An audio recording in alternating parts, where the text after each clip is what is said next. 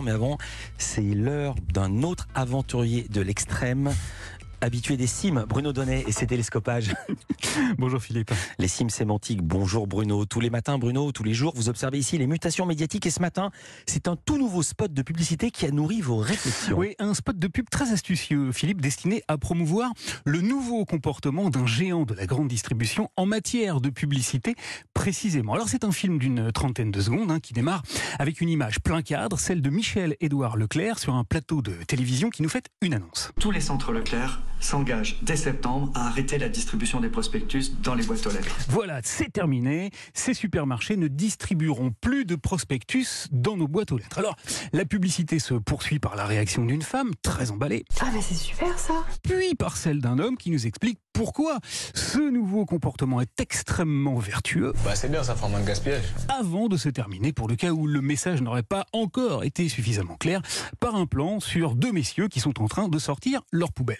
C'est nos boîtes aux lettres qui vont être contentes. Oh, tu voilà, car plus que nos boîtes aux lettres, ce sont bien sûr nos poubelles qui vont être satisfaites. Toutefois, au beau milieu du spot et l'air de rien, un couple échange sur un sujet essentiel. En vrai, moi je les aimais bien les prospectus.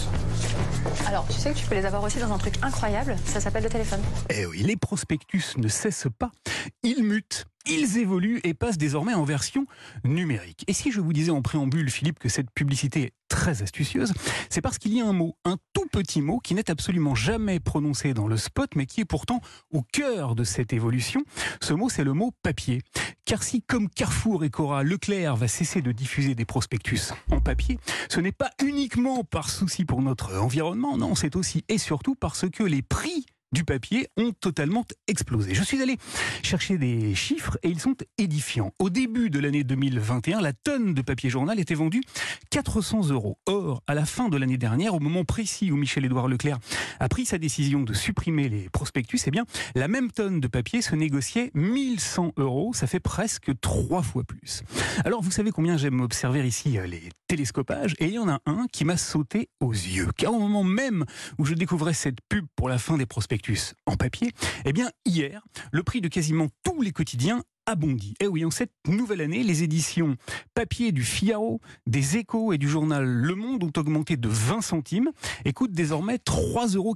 La Croix et Libération ont également euh, remonté leurs tarifs, respectivement de 30 et 20 centimes. Et le quotidien sportif L'équipe est lui aussi vendu 10 centimes Alors, c'est amusant parce que face à un même problème, le prix du papier, eh bien, on observe deux stratégies de communication diamétralement opposées. D'un côté, la grande distribution n'en dit pas un mot et préfère mettre en avant ses préoccupations prétendument environnementales pour promouvoir son, son virage numérique. Et de l'autre, la presse explique ouvertement que tout est de la faute des vendeurs de papier et en profite d'ailleurs pour faire passer des plans sociaux. Midi Libre, par exemple, a supprimé 45 euh, postes et La Voix du Nord 70 sur l'unique hôtel du papier cher. Enfin, et ironie de l'histoire, Philippe, que ce soit pour la grande distribution menacée par des concurrents en ligne ou pour la presse victime de l'inarrêtable progression du net, figurez-vous que si les prix du papier flambent, eh c'est essentiellement parce que les papetiers ont tous réorienté leurs investissements